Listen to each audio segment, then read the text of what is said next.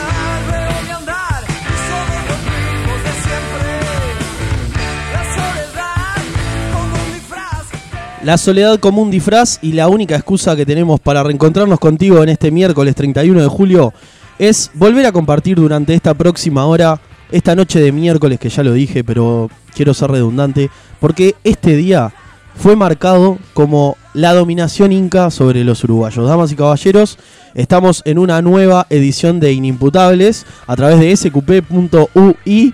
Eh, ya escucho quejas e insultos hacia mí, pero como me es costumbre, voy a seguir adelante y le voy a dar la bienvenida a mi compañero de mesa, Ricardo Cabeza. ¿Cómo estás tú?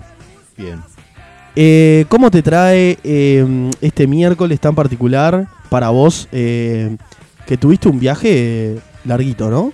Sí, metí unas cuatro horitas más o menos de, de viaje desde La Valleja hasta Montevideo. Bien.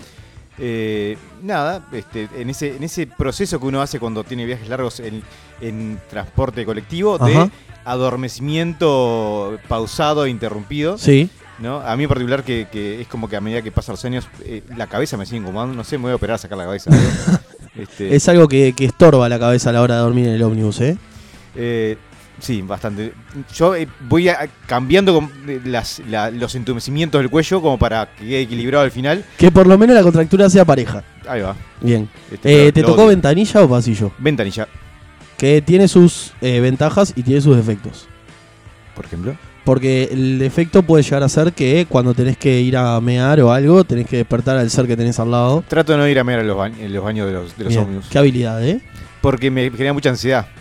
No sé si va a pegar una frenada, no sé si, Frenada puede llegar a dejar. bueno, si va a haber una frenada, si cuando entre va a haber un visitante ahí que me está saludando. impecable. Damas y caballeros, a través de inimputables.ui, tanto en Facebook como en Instagram, o obviamente a través del SQP Cel 099165320, recibimos desde ya sus mensajes. eh, vamos a estar leyéndolos a lo largo del programa. Y eh, bueno, terminando con este mes de julio, que ha sido bastante largo. La verdad, yo ya no me acuerdo cuándo empezó este mes. Eh, ha pasado tanta cosa. Copa América, eh, referéndum, eh, votaciones internas. Llovió, Llovió, dejó de llover. salimos campeones. Una cosa de locos. Pero eh, nos toca ahora darle rienda suelta a la desfachatez, a la algarabía, al holgorio que implica una nueva edición de Inimputables.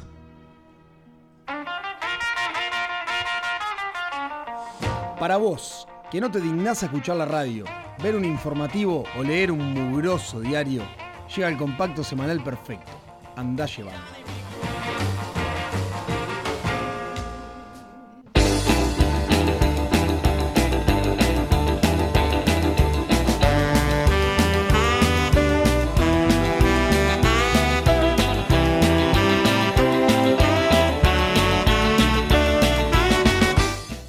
Bien, aquí te traemos las noticias del mundo a tu oído.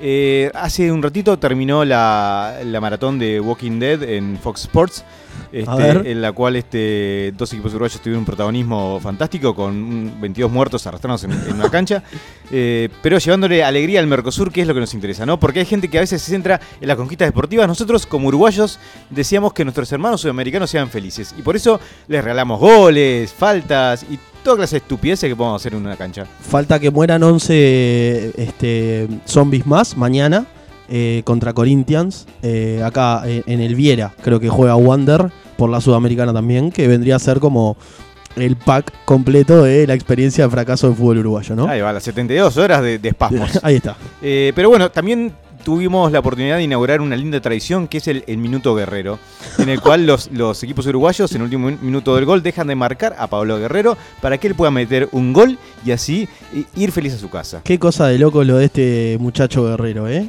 Con 35, 36 pirulos, sigue vigente el, el tipo y no para de mojar. Sí, parece que va a estar apareciendo en la próxima eh, película de, de Marvel como El Hombre Invisible, porque los defensas al parecer dejan de verlo, no lo marcan. ¿Tendrá no- no lo contacto con los dioses incas, acaso?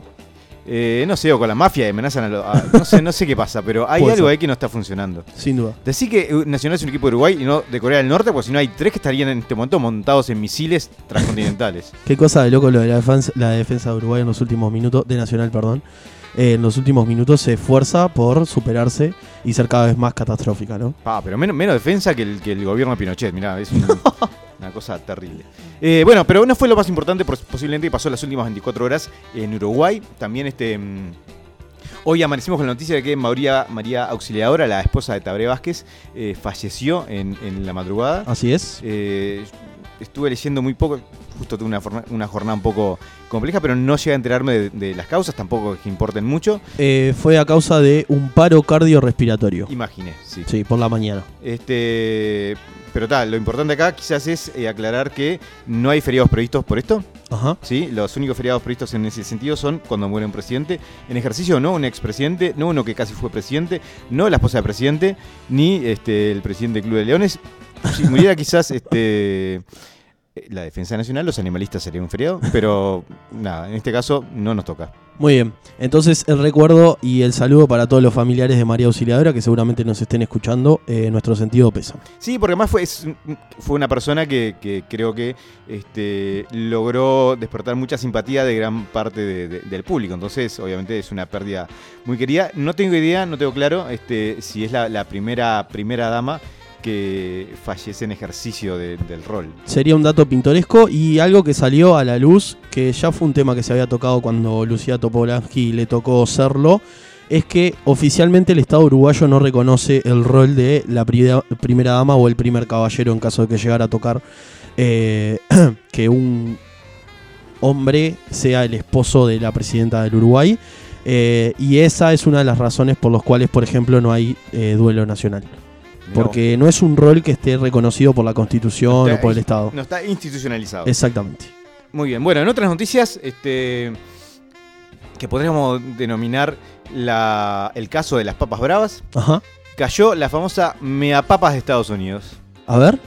Eh, parece que en Walmart, eh, una cadena de, de tiendas de Estados Unidos, Sí. detectaron hace unos días eh, un aroma extraño que provenía del puesto de papas. Ay, ay, ay. y al investigar se dieron cuenta que eh, tenía. eh, había sido. ¿Cómo decir?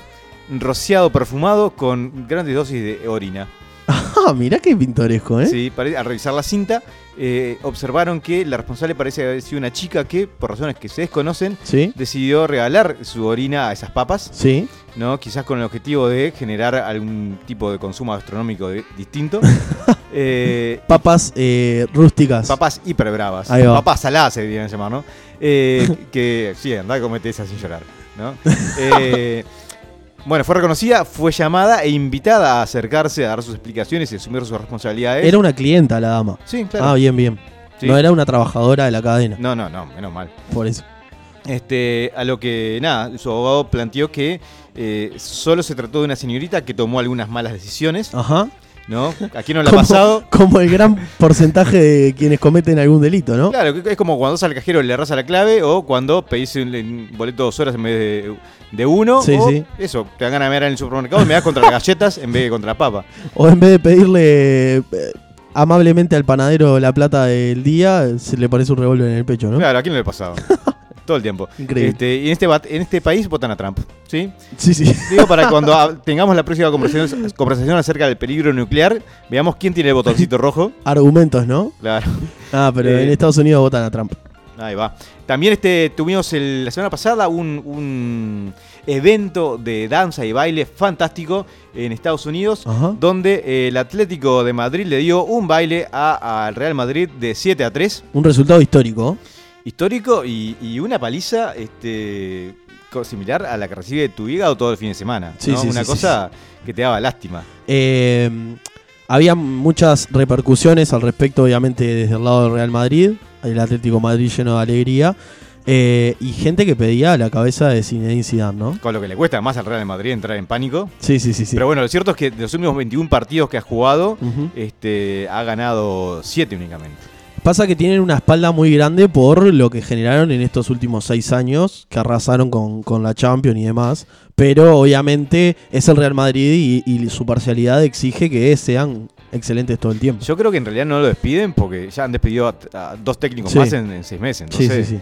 Pero está. Pero que hay un estado de caos, hay un estado de caos en el Real Madrid. y, y creo que eh, Zidane ha perdido el factor eh, suerte y el factor estrategia ha entrado a jugar y todo el mundo se da cuenta de lo malo que es la estrategia. Sin duda. No, y que contaba con un fenómeno que ahora ya no está más, que es Cristiano Ronaldo. Y obviamente le salvó más de una vez las papas, ¿no? Sí, claro, y en su momento y en su lugar apareció el bar que les complicó la vida, ¿no? Este, porque también el, el, el VAR, si nos remontamos a los últimos tres años, este, Sí. probablemente le, hubiera complicado un poco ciertos partidos a- a- al Real Madrid. Tal cual. Eh, bien, pero también Diego Costa estuvo en todo su esplendor en ese partido, en, en modo Diego Costa full, Sí. ¿sí? hizo una asistencia, hizo tres goles y se llevó una tarjeta roja. ¿Tres o cinco? Perdón, no tres, estoy seguro. Tres goles, ¿En el 7 a 3? sí. me parece Tres que cinco, ¿eh? ¿Querés que revisemos? No, no, no. Bueno, no estoy en la tanda vamos a revisar y, y luego vas a pedir perdón al aire. Igual vos me debes Atrevido. una comida, ¿eh? Sí, ahora te debes de comer, no te Bien, preocupes. Porque dale. vamos a tener biopolares, vas a comer de lo lindo. Eh, bien, imagínate Diego Costa en, en- en la selección con Suárez.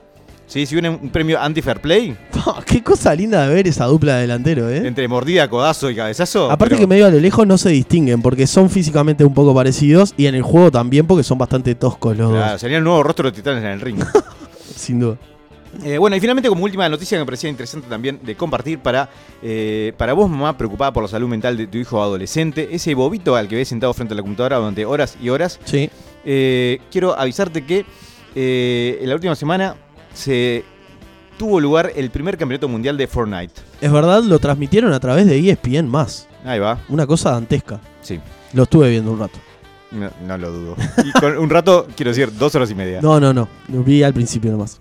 Las do- primeras dos horas. Sí. Eh, bien, Fortnite para la gente que no sabe, sí, porque estuvo viviendo en una cueva, este, cerrado con los eh, sobrinos de eh, Osama Bin Laden. Le contamos que es un juego donde, al igual que Osama Bin Laden, trae muerte y destrucción, pero en formato virtual, en el cual intentan ganarle a sus eh, enemigos, Sí. disparándoles, escondiéndose, en- encontrando armas y construyendo eh, distintas estructuras. Es verdad. No, lo jugué cinco veces, nunca maté a nadie y no entendía la velocidad que había que generar para ser efectivo. No, eh, realmente es una cosa de locos la habilidad que manejan estos tipos en los dedos para construir, matar, recolectar recursos al mismo tiempo, ¿no?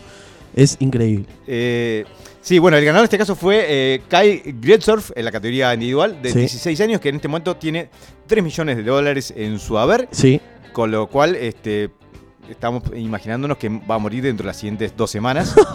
¿no? Un adolescente que se dedica al Fortnite y que tiene 3 millones de dólares va a dar rienda suelta a su fantasía Sí. y o va a, a hacer un tiroteo con un montón de armas exóticas o va a gastárselo en drogas y en mujeres fáciles. Ajá.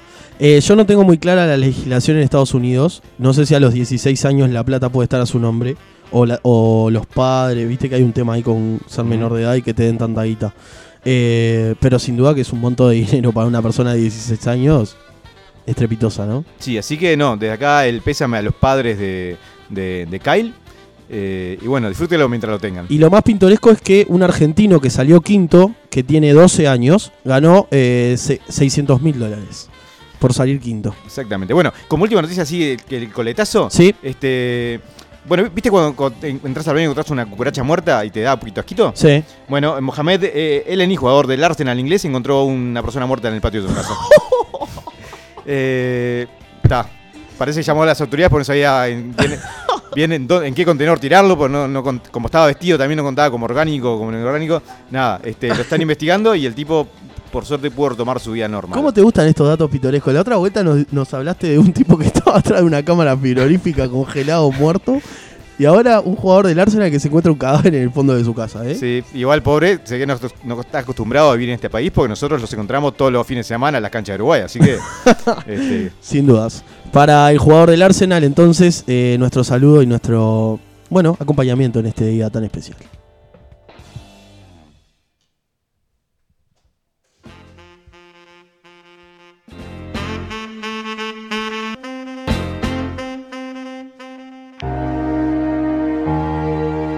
Asesinos, pervertidos, psicópatas y otros rechazados de la escuela de árbitros. Te ofrecemos lo peor que nuestra especie tiene en Todos Tomados.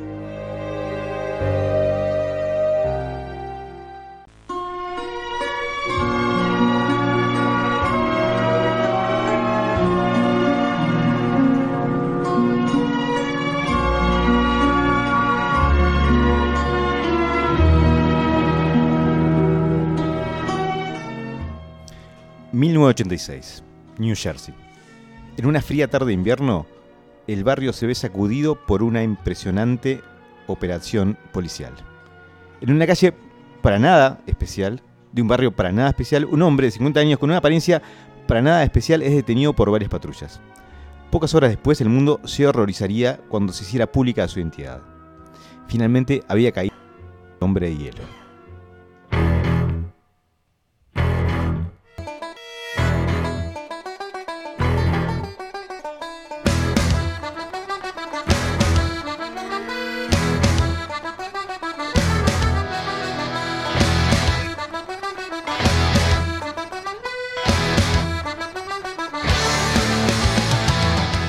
Richard Kuklinski. Richard Kuklinski, eh, apodado eh, el polaco, el Gran Rick o el hombre de hielo. Ay, ¿por qué será el polaco? Eh, Debe ser polaco. Klinsky, Yo, ah, perdón. Klinsky. Yo, ah, perdón. Yo, pasa que a veces son tan limitados tu comentario. No sé si, si es joda, si es en serio. Este, perdón. Hace una seña. Eh, bien. ¿Qué Este- hacías en 1986, Rick? eh, después te- el día del padre te cuento. Eh, No, nací en 1995, no me vengas a, ca- a cagar a mí. te, ya empezó ahí la cosa. ¿Eh? O sea que tengo como 34 años. Vos no. Pero el amor sí. Este, bueno, eh, este hombre, Richard eh, Kuklinski, ¿por qué es importante? Porque es sicario, uno de los sicarios más famosos de la historia de Estados Unidos. ¿Sí? Se le atribuyó la autoría de más de 200 asesinatos. Se le pudo comprobar menos porque en estas cosas, de lo que se sospecha a lo que, a lo que sucede realmente, hay una cierta distancia. Eh, él mismo incluso se atribuyó el asesinato de Jimmy Hoffa, un famoso dirigente sindical Ajá. desaparecido en los años 80. Un Richard Reed de Estados Unidos cualquiera. Eh, ponele, sí, un dorado capaz. Bien, ah, un poquito más pesado y no, y no de, de peso. Bien, la historia de Richard Kuklinski nace, decíamos, en el año 35, Ajá. ¿sí? Cuando eh, eh, este hombre nace en Estados Unidos en una familia eh, un tanto particular. ¿no? Sí. Él, eh, posteriormente a su arresto, se detectó un desorden bipolar, Ajá. lo cual ya de arranque le, gener- le podía generar algunas dificultades en, el relacionamiento con los demás. ¿no? Bien. Esta situación, si no es atendida, obviamente puede ser perturbadora para el correcto, la correcta interacción social. ¿Es eh, una persona con algún tipo de trastorno, por ejemplo, de bipolaridad? ¿Tiene algún grado de inimputabilidad eh, eh, cuando comete, por ejemplo, algún delito o algo por el estilo? No lo tengo claro, por eso pregunto, ¿eh? Bueno, podría ser algún atenuante, pero depende mucho de la- las circunstancias. Y, del- y de la gravedad que tengan los delitos que haya cometido. Exactamente, el nivel de planificación, un montón de cosas más. Bien. En el caso de, de Richard, además, no ayudó que sumado a las, a las eh, inclinaciones orgánicas, tenía una situación, situación familiar muy este, compleja. Ajá. Eh, Que el su- padre lo violaba. Su madre, bueno, ahora vamos a, a ver los detalles. que Bien. Son un poquito fuertes. Bien. La madre parece que era católica muy rigurosa. Ajá. Entonces este, e- educaba a su hijo eh, castigándolo por las faltas más leves. Ahí está. Para que entendiera que nunca... Castigándolo físicamente. Sí, o, o- o- o moralmente, que a veces es lo que le Sí, sale más fácil a los padres. ¿no? Bien. Eh, pero bien, parece que el, el- de, el padre de, de Richard, Ajá. Starley, que era un tipo eh, muy violento. ¿Tenía algo que ver con los termos? Bueno, pegaba como si tuviera un termo en la mano, ¿no? Este, a tal punto que golpeaba a su madre Sí. y, y los golpeaba a él y a sus hermanos. Bien. A- eh, de tal forma que su hermano de 8 años murió eh, a golpes, murió a causa de los golpes recibidos por su padre. Ta, sin duda es un tipo que tenía un trastorno de violencia fuerte. Sí, y suponemos que esto, yo ahora pensándolo en voz alta, este, debe haber influido en su, en su modus operandi como criminal, porque él, de hecho, nunca mató ni a niños ni a mujeres. Bien. ¿no? Entonces podemos entender acá, haciendo un poco de psicología barata, que eh, sus víctimas eh, eran como una ext- extensión de su padre. Sí. Hombres a los que él consideraba eh, Más que, poderosos que, que- que podía matar, que tenían una razón para hacerlo y castigarlos. Bien. Bien, también este... Estamos haciendo mucho bien. Sí, perdón, le voy a cambiar por. mal. Correcto, correcto. Correcto. Excelente. Ahí va. Eh, decíamos, su hermano mayor muere a los 8 años, Ajá. ¿no? Eh, otra, otra señal de, del cómo había quedado esa familia es que varios años después, este, en 1970, un hermano de él, un hermano menor, Sí. eh, muere por haber violado a una mujer en un Ajá. edificio y haberla tirado desde la quinta plaza, desde el quinto piso, Sí. perdón, hacia, hacia la calle junto a, a su perrito de compañía. ¿Y él muere por qué? ¿Quién? Eh, su hermano muere por. Su hermano no muere, es, es arrestado Ah, bien. este, y, Bien. y pasa el resto de su vida en la cárcel por eso, pero vemos que es algo que corre la familia. De hecho, la, eh, la respuesta de Richard fue este, ante esta situación, y sí, tenemos el mismo padre. Claro, de tal palo tal astilla, ¿no? Exactamente. También en su adolescencia empieza a tener los primeros eh, episodios de crueldad con animales Ajá. y eh, empieza a, a- a- mata a su primera víctima a los 13 años. ¿No? Un chico al que se da bullying un día le salta la térmica y lo mata a palos. Bien. Y pero a los 13 años, ¿qué. Estoy tratando de recordar qué hacía yo a los 13 años porque no puedo creer que una persona tenga eh, como, como esa perversión de llegar a, a quitarle la vida a No, alguien. claro, vos empezás, eh, te empezás a pensar lo que hace un niño de 13 años, por ende vos estás aprendiendo a leer a esa edad y él está matando gente. Eh, bien, eventualmente empieza eh, una afición y un vicio que tiene durante toda su vida son las apuestas y en un momento se mete con, tiene una deuda con, con la mafia. Ajá. Eso hace que la gente de la mafia eh, lo cite en un lugar y en un momento y le dan una, una paliza. Ajá. Pero, eh, sin embargo, el, el jefe de ese grupo Sí. este, queda impresionado por la interesa con que este hombre, con que Richard se, eh, se la banca. Claramente ¿no? no, sabía eh, el entrenamiento que tuvo de niño, ¿no? Bueno, quizás, pero eso le, le- le da como, como la confianza para decir reclutarlo en sus filas. Inicialmente, Richard hacía sobre todo eh, tareas de traslado de mercancía, contrabando, alguna cosa más, hasta que un día, cuando cumple los 18 años, Sí. él- se le propone Roy DeMeo, que era el, el jefe Qué mafioso. lindo, ¿no? DeMeo, sí. Sí, sí, sí. Es todo- muy sintomático. Eh, le propone que sea un asesino, que trabaje para él como, como sicario. Ajá. Eh, esta charla tiene un auto y le dice, pero la única condición es que tenés que matar a alguien. ¿Cuándo? Ahora. ¿Sí? Y él ya lo había hecho. No, no. Cuatro de la tarde dice, bueno, si vos saliste de auto y matás a alguien, sos asesino. Pero digo, con 13 años ya había matado a alguien. No creo que haya tenido problema a los Bueno, 18. igual una cosa es matar a alguien con- en, en un estado de, de emoción Sí, alterada y otra cosa obviamente. hacerlo Ah, porque sí, claro. La respuesta de Richard es- fue bajarse el auto, acercarse a un tipo que estaba paseando el perro y darle un tiro en la nuca. Sí, esa fue la risa de Diego. Claramente. Eh, Claro. Hay gente que está mal en este planeta. Oh. y a partir- Y por eso Ricardo nos trae este nuevo Todos Tomados. Sí, señor. A partir de ese momento eh, se convierte en el principal asesino de la familia Gambino, que era la familia a la que pertenecía este, este hombre, Roy DeMeo, que era uno, uno de sus tenientes. Y a partir de, los- de sus 30 años de actividad, Sí. eh, ejerce la violencia de múltiples formas. Utiliza, eh, bueno, armas de fuego, Ajá. estrangulamiento, eh, golpes, eh, golpes con, la, ¿cómo se llama? La, la llave esta para cambiar eh, neumáticos. La llave de cruz. La llave cruz, este, mata gente con piñas americanas. Sí. Usa cianuro, aprende a usar cianuro para Oh. envenenar a la gente. Usa explosiones y en algún caso mató a la gente con ratas. Con ratas. Con a ver, explícame. Agujero, Sí. cueva, Sí. tipo colgado, comedita de cebo y Dale que es tuyo. tipo decía en dos días no quedaban ni los huesos. Fa.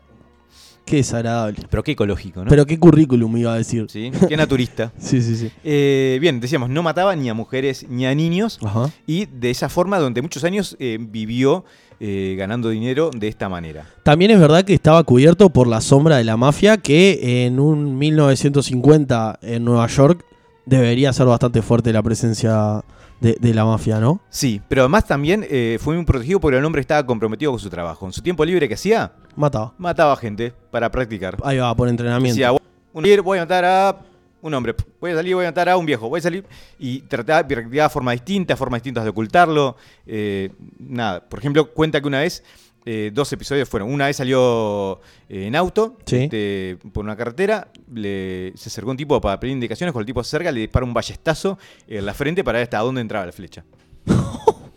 Eh, ¿Qué? Hay que estar mal de la cabeza, Sí. En otro momento lo que hizo fue en, en una, en, en una calle, estacionó mal el auto para que los otros que venían enfrente, atrás tuvieran dificultades para pasar Ajá. y se escondió cerca hasta que en un momento uno de los autos se detuvo y el tipo salió, bajó a increparle al, al chofer. Sí. Ahí este, Richard sale de su escondite y le mete un tiro en la base del cuello que hace que eh, su cabeza vuele por los aires. No, no, un nivel de Este, demencia. sí, este, el problema es que este hombre era policía, entonces, eventualmente, cuando es- después que es apresado Richard, ya di un spoiler, eh, va a ser uno de los cargos que más problemas le, le va a causar. Sin dudas. Bueno, entonces decíamos, eh, durante muchos años es, es un asesino a sueldo, Ajá. pero eventualmente, como le pasa a, a toda la gente con cierta edad, ¿no? Eh, empieza a cometer errores. Bien. ¿no? Eh, en algunos casos la gente comete errores y no le afecta la vida, en otros casos comete errores y se llaman Diego y lo crían.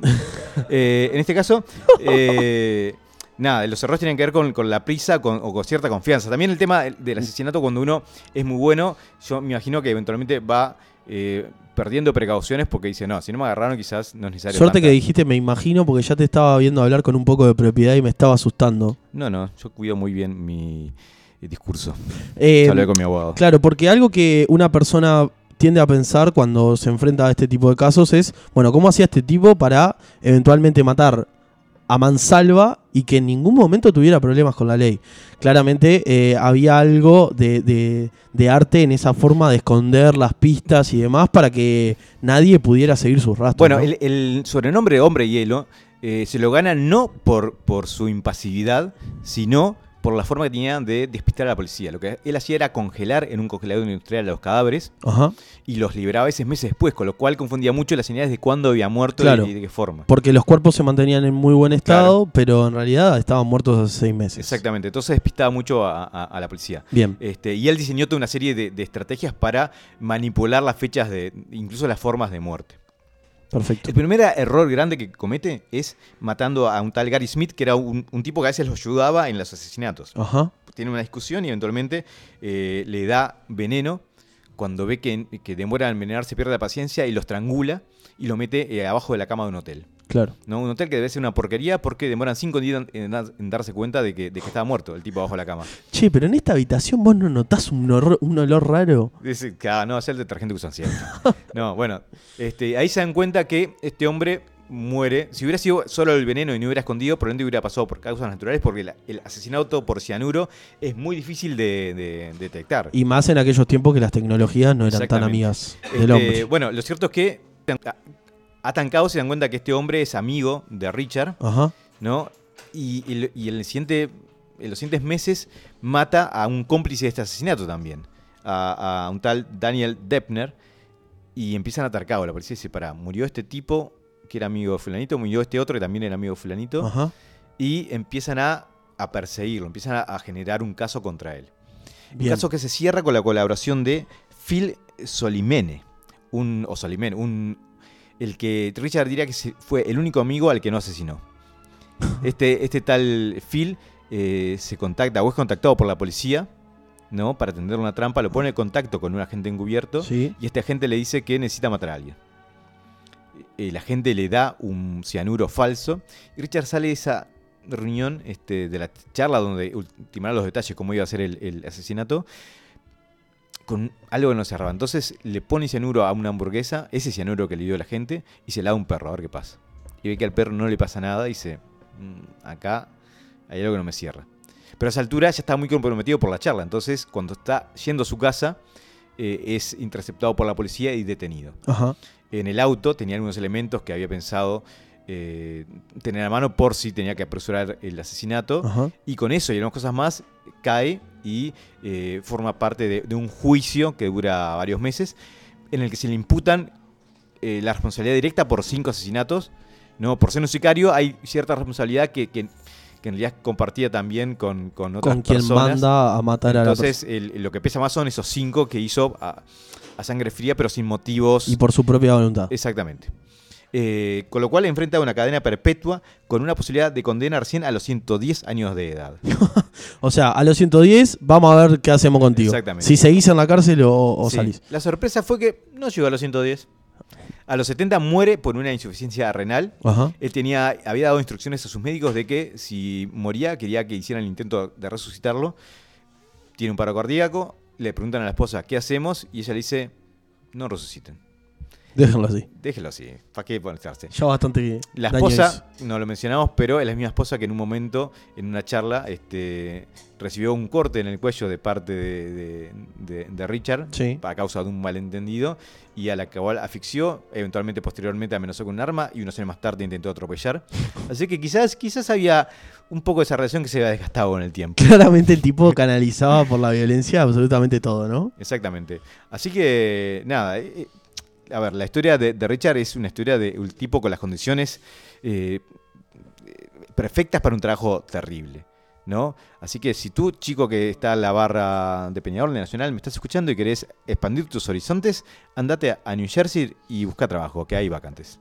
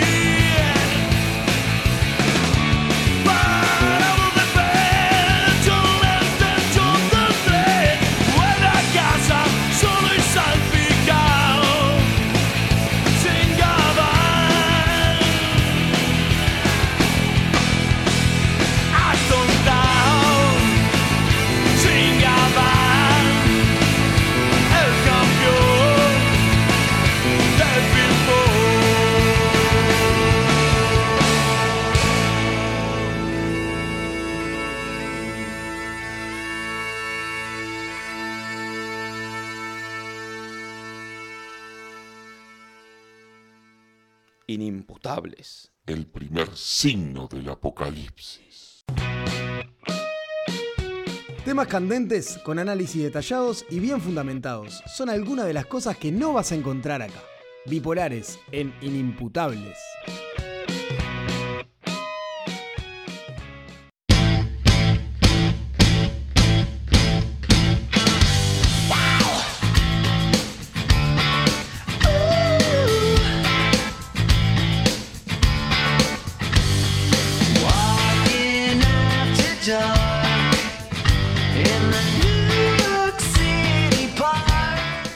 Cinco minutos pasan de las 10 de la noche de este miércoles 31 de julio a través de inimputables.ui eh, en Instagram y en Facebook o el 099-165320.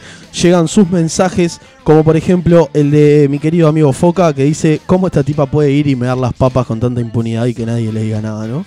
Eh, son cosas que solo pasan en América. No es papa. Ahí está, eh, tras el ruido del consumismo abriéndose frente a estos micrófonos, damas y caballeros, nos adentramos en una nueva edición de Bipolares. Hoy tocamos un tema candente, un tema polémico, algo que a Rick lo toca muy de cerca. Damas y caballeros, el poliamor es una forma eh, de expresar el amor válida, sí o no. Hoy en Bipolares vamos a tratar de desatar esta maraña de conceptos. Eh, Ricardo va a estar defendiendo eh, la postura acerca del poliamor, sí. Yo voy a estar tratando de encontrar los puntos débiles, de criticar el poliamor.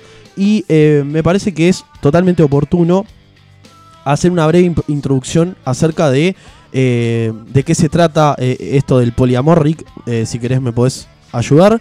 El poliamor es una nueva forma de concebir el relacionamiento sexual del ser humano a través de las parejas, eh, en, la cua- en el cual el concepto monogámico de decir nosotros dos eh, somos pareja y el concepto de fidelidad que eso supone eh, se echa por tierra y se establecen relaciones múltiples con múltiples personas, valga la redundancia, tratando de, bueno, echar por tierra justamente este tema de, de la fidelidad y, de lo monógamo, eh, buscando que todas las personas se involucren sentimentalmente entre ellas en una especie de orgía de, de sentimientos bastante digna de ver. Rick, no sé si tenés algo para apuntar. Sí, yo pensé que era el amor entre oficiales de policía, así que capaz sale un poco distor- distorsionado el programa hoy, pero bueno, vamos para arriba. Bien, eh, arranco yo entonces con el primero de los argumentos. Bien, damas y caballeros, eh, quiero primeramente eh, dejar bien establecido esto, que el poliamor surge, obviamente, se puede, se puede encontrar literatura, se pueden encontrar películas que hablen al respecto del, del poliamor a mediados del siglo XX, pero como concepto en sí y como, y como forma de vivir se establece a inicios del siglo XXI. Y lo que quiero, lo que quiero comentar en este primer argumento es que el poliamor surge tras la necesidad del ser humano de desapegarse de todo aquello que, lo ata de responsabilidades, desapegarse de todo aquello que lo, hace establecerse, ser cada vez más sedentario, eh, etcétera, etcétera. Y esto tiene como problema eh, la falta de valor que, claramente vemos en las sociedades actuales, eh, donde los seres humanos eh, usan y tiran absolutamente todo, desde sus ropas, lo que consumen, como también a las personas. Entonces el poliamor surge como método de consumo eh, sentimental, espiritual, energético de las relaciones humanas, que cada vez saben menos de tolerancia, que cada vez saben menos de respeto, que cada vez saben menos de escuchar al otro y más quieren consumir y tirar. El ser humano es una máquina eh, de desprenderse de las cosas que, que se, que se apegan a él y, y busca en el poliamor como ese sentimiento de nada es mío y todo es mío a la vez. Por ahí va mi primer argumento de la noche de hoy. Bien, eh, repasemos entonces. El argumento central de esta discusión es: ¿el poliamor es la mejor forma de relacionarse para el ser humano? Eh, yo creo que sí. Eh, a- Gabriel García Márquez dijo alguna vez en, en ese libro famoso eh, El amor de los tiempos del cólera: se puede estar enamorado de varias personas a la misma vez y de todas con el mismo dolor. el corazón tiene más cuartos que un hotel de putas. ¿Por qué? Porque este hombre entendía la naturaleza humana, ¿no? Muchas veces confundimos eh, el amor con el enamoramiento. Una distinción importante para hacer. Una distinción importante para hacer. El amor tiene que ver con pasar de, lo unidireccional y tratar de generar otra cosa con ese otro, ¿no? Eh, ir más allá de lo que a mí me interesa y tratar de generar un acuerdo y una proyección en el tiempo.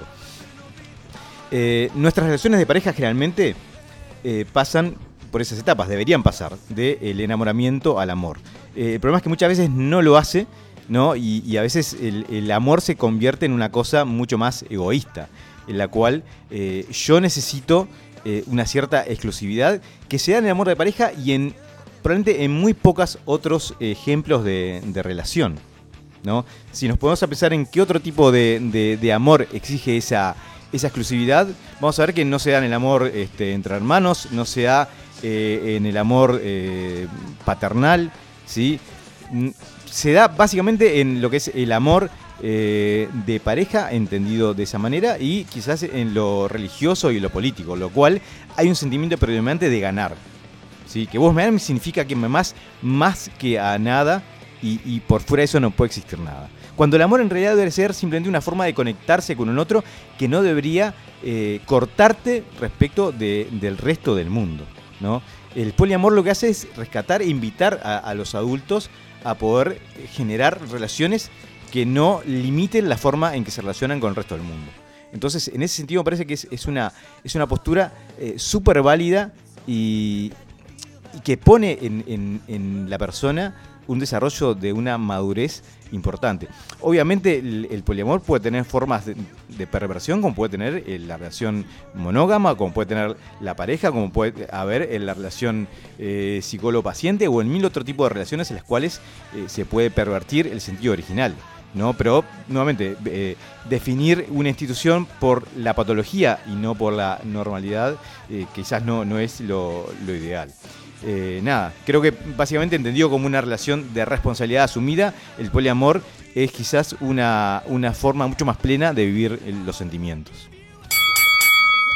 Y si bien es una forma mucho más plena de vivir los sentimientos, hablar esto en teoría del amor infinito y la capacidad humana de amar al prójimo es como bastante abstracto y sobre todo difícil de llevar a la práctica porque está bien, podemos amar a más de una persona a la vez y hacerlo con, la, con, la- con el mismo compromiso y demás, pero vayamos un poco más profundo, vayamos a ver qué se trata de esto de esta- establecer una relación con, con- con una persona de amor sobre todo y de amor sexual, que es lo que busca el poliamor. Y, y vayamos a definir un poco cuáles son las limitaciones humanas, porque está bien, se puede amar en teoría a todos por igual, eh, se ama tanto como se sufre, decía Ricardo citando a un escritor, pero ¿qué hay con las limitaciones humanas? ¿Qué hay con el tiempo dedicado? ¿Qué hay con la atención dedicada hacia la otra persona? La capacidad de escucha, de acompañar, de estar ahí para el otro. Eh, todo eso que implica eh, el relacionarse en una pareja con, otra persona. Eh, sin dudas que cuando eso se da con una persona ya de por sí es conflictivo, porque muchas veces establecer esos, esos límites es, es un poco demandante en la relación. Imagínense cuánto más puedes llegar a ser relacionándote con una mayor cantidad de personas. Tu tiempo se limita más, tu atención se limita más, entonces no estás dando tu máximo en cada una de esas relaciones, porque no te lo permitís a vos mismo al relacionarte con tantas personas a la vez. Entonces, está bien, la búsqueda del amor siempre es positiva, siempre suma, pero cuando el amor se lleva mal a cabo, eh, cuando todos esos sentimientos no los puedes poner en práctica, en realidad eh, como amante, como persona que da amor, eh, estás siendo poco eficaz. Por eso eh, el poliamor, en su búsqueda de, de amar infinitamente, se limita a sí mismo. Yo no puedo amar a las personas por igual porque no tengo todo el tiempo para destinarles, porque no tengo toda la energía para destinarles y porque no puedo tener la misma capacidad de atención hacia todas esas personas. Ni que hablar del compromiso. Eh, es una técnica para evadir los compromisos de pareja. Eh, imagínense qué caótico puede llegar a ser, eh, por ejemplo, una cena familiar. Eh, por ejemplo, eh, co- comprometerte para el viernes a la noche cenar con alguna de tus siete parejas. Eh, sin duda que, puede ser un poco conflictivo. Entonces, por ahí va mi segundo argumento. El poliamor se limita a sí mismo y es una excusa para evadir los compromisos. Bien, sin duda el, poliamor puede ser vivido de formas distintas, ¿no? Quizás con un énfasis en lo sexual, pero idealmente con un énfasis sobre todo en lo emocional. Entonces, yo estoy de acuerdo, cuando, cuando el poliamor es una excusa en realidad para meterte los cuernos sin ser eh, claro al respecto, me parece que no tiene sentido. Pero de la misma manera que no tiene sentido tener un hijo para, para dejar de, de que te moleste tanto la vida únicamente en pareja o tener un trabajo que te lleve lejos para, para no pasar tanto tiempo juntos. Formas de evasión hay muchas, pero cuando eso sucede en realidad uno no está siendo fiel a lo que plantea eh, ese tipo de relación. ¿no? Eh, en cualquier caso, creo también que la, la atención que uno le puede dedicar a, a la otra persona eh, tiene que ver con la atención dentro de las posibilidades reales de, de ejecución, por decirlo de una manera. ¿no? Este, sin duda, yo puedo amar a mi pareja, pero no vivo en torno a mi pareja. ¿Sí? ¿Por qué? Porque tengo otros vínculos sociales, tengo trabajo, tengo hobbies, tengo un montón de cosas que también forman parte de mi vida eh, y a las cuales le tengo que dedicar atención. No significa eso, sin embargo, que, que haya un desamor porque yo elija que mi vida sea algo más que esa relación de pareja. ¿no? Entonces, en realidad, eh, de la misma manera que una persona le tiene que dedicar amor a su pareja y, a sus hijos y a sus padres y quizás a sus vecinos y a su comunidad, hacerlo con otra pareja no parece que sea necesariamente el quitar de un lugar para sacar a otro. El- en general el amor no funciona como un reservorio en el cual uno tiene una cantidad dada que tiene que aprender a, administrar. ¿no? Pero bueno, además de eso, creo que significa el último gran tabú que nuestra sociedad eh, tiene para, para superar. ¿no? El concepto del amor actual se, se basa en, dos grandes eh, influencias. Una es la tradición eh, cristiana de- del amor, ¿no? Eh, que es una tradición específica en el mundo y que marca determinadas cosas como la, monogamia, la heterosexualidad y otro montón de elementos, el concepto de familia tal co- como lo conocemos, y otro montón de elementos que hemos considerado eh, sagrados incluso en, en sociedades laicas. ¿no? Porque son base y como son base nos da terror cuestionarlo. Y a eso se le suma la, creación en el siglo XII, lo que es el amor cortés, es decir, el amor que sitúa a la amada, sobre todo a la mujer, como centro de mis aspiraciones y como un elemento al que tengo que rendirle toda mi energía y, toda, y todos mis sentidos. ¿no? Eh, en ese entonces estaba reservado la clase, a las clases altas. El neoclasicismo posterior, varios siglos después, lo hace ver como un modelo ideal y genera muchísimas complicaciones al día de hoy. El concepto de que solo existe una persona que me pueda hacer feliz, solo existe una persona a la cual me puedo dedicar, eh, genera los casos en que esa relación se pervierte, a veces simplemente el sometimiento a, a- a intercambios y dinámicas que no son sanas para, para nadie. Entonces, nada, creo que un mundo en el cual cada uno aceptara que, puede ser feliz con más de una persona, sin duda sería la oportunidad para examinar y buscar la felicidad con total plenitud. ¿Nos falta mucho para eso? Muchísimo. Tenemos que aceptar, cuestionar las bases mismas de, nuestra cultura. Pero al mismo tiempo que, creo también es la base para empezar a dejar de mirarnos un poco el ombligo, empezar a, aceptar que por más que alguien no me ame con exclusividad, me puede amar de la mayor forma que su corazón puede concebir. Para ir cerrando entonces con los últimos argumentos, tanto de Ricardo como los míos, eh, quiero hacer tres puntualizaciones. Eh, la primera es al respecto de este modelo eh, del cual hablaba Ricardo y que lentamente se está empezando a deconstruir hacia un modelo mucho más amigable para, para las mujeres como para los hombres y para este, los, los demás géneros que, que podemos llegar a encontrar. Y es encontrar en la vida en pareja un espacio de respeto, un espacio de comprensión, de disfrute, de goce y de apertura. Eh, el conocer eh, a la otra persona eh, permite potenciar, el conocer a la otra persona permite vivir desde otro lado eh, la vida en pareja. Y eso no quiere decir que yo, por vivir en pareja, eh, me quede enjaulado en esa relación. Eso quiero dejarlo bien en claro. Y, y porque muchas veces es algo que se tiende a confundir. Que el amor en pareja eh, monogámica o como se quiera plantear, limita al ser humano, eh, cuando en realidad eso es un modelo que quedó en el mil no- 1800. Eh, es algo que, que- que está cambiando con el tiempo.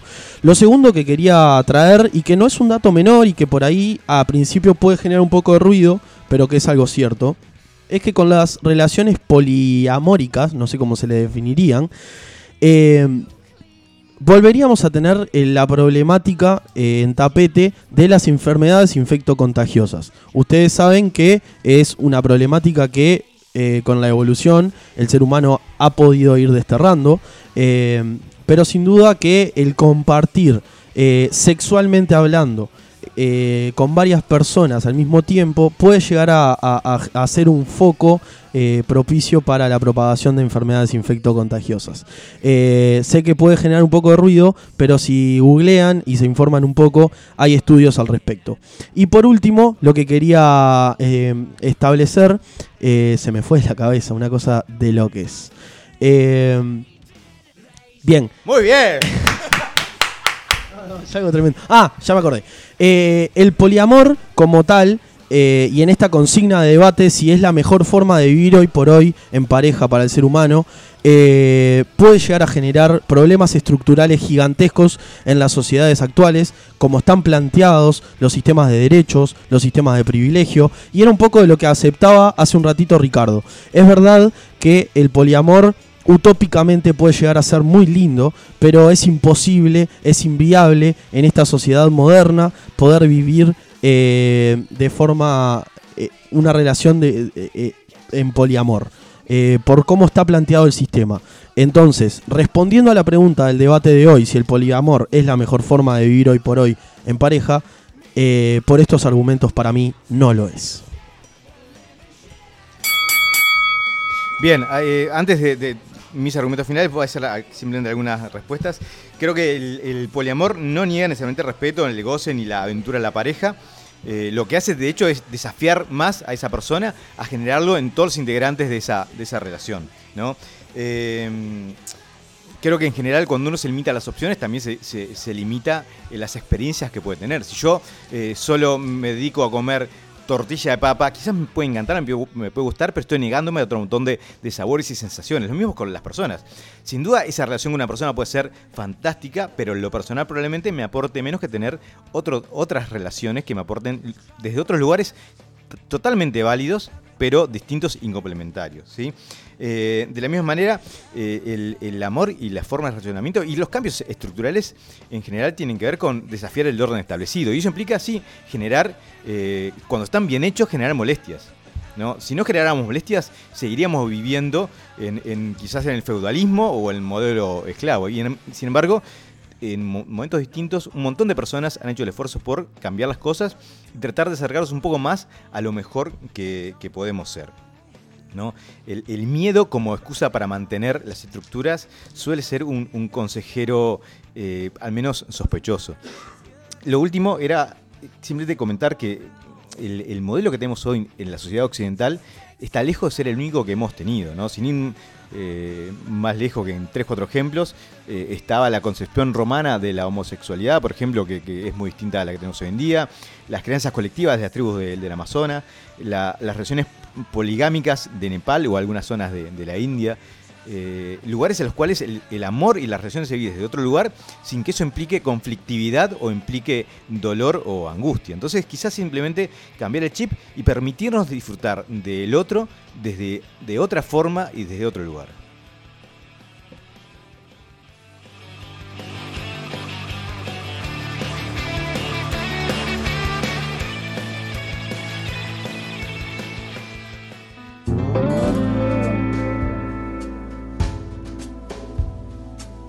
Media Verónica despierta, le molestó la luna por la ventana abierta. Llegó una carta desde el frente, el cántaro se rompe y se secó la fuente. Va a decidir qué hacer cuando despierte del todo y borrar con la mano lo que ayer escribió con el codo. Habrá que ver si la crónica Verónica reacciona. Sin duda que el poliamor es un tema eh, por lo pronto polémico, que, que da lugar a muchas opiniones. Eh, pero bueno, queríamos abrir un poquito el debate eh, desde Inimputables, que es lo que nos proponemos siempre, hacerlo obviamente con humor, pero siempre con respeto hacia las opiniones de los demás. Tenemos las vías para que ustedes también puedan expresarnos lo que piensan al respecto del poliamor. Eh, pero hoy eh, quería dar un mensaje eh, como Diego, que, que hace un año está detrás de este micrófono, haciendo siempre lo posible para tratar de generar algo que conjuntamente con Ricardo alegre eh, los miércoles de noche. Eh, nací en el barrio de La Blanqueada, tengo 24 años, estudio ingeniería en informática, eh, me gusta mucho el fútbol, me gusta mucho el carnaval, me gusta mucho disfrutar con amigos de los asados, como también me gusta mucho realizar este programa. Eh, gracias a Ricardo se me abrió la puerta de poder venir a compartir con ustedes durante este último año este espacio y hoy me toca cerrar muchas puertas en mi vida, me toca dejar de trabajar en la católica, donde dejé de trabajar, donde trabajé durante dos años. Eh, como todos saben, los estudiantes nos enfrentamos a cambios en los semestres, cambios en los horarios, eh, a los cuales estamos obligados, eh, porque en algún momento nos tenemos que recibir. Eh, las prioridades indican de que mi vida estudiantil está por sobre todo de muchas cosas, que más allá de que no me guste, que más allá de que por ahí entienda que la vida pasa por otro lado, eh, también sé que es una herramienta que me va a formar para el día de mañana. eh, lo que hace que en este nuevo semestre, los miércoles, salga a 10 y media de la noche, por lo que no voy a poder estar eh, presenciando la recta final de este año. Si Dios quiere y la Virgen se deja, como decía un amigo, para el año que viene, sin dudas, me voy a plantear la posibilidad de volver a este programa porque lo siento mío, porque este proyecto forma parte de una etapa muy linda de mi vida y que sin dudas voy a hacer todo lo posible por reencontrarme con él. Eh, el miércoles que viene estaría haciendo mi último programa. Eh, les agradezco a todos los que nos han acompañado durante estos, estos miércoles. Invito a que sigan haciéndolo, obviamente. Y a Ricardo, por sobre todo, eh, el agradecimiento por esta invitación, que hace un, año ya eh, se propone reencontrarse con ustedes como todos los miércoles, cuando antes de la gente divina de Sálvese quien pueda, nosotros hagamos que el aire se torne nuevamente inimputable. Muchas gracias. Estabas allí, nunca te vi. Qué estúpido que fui, el chiste me salió caro.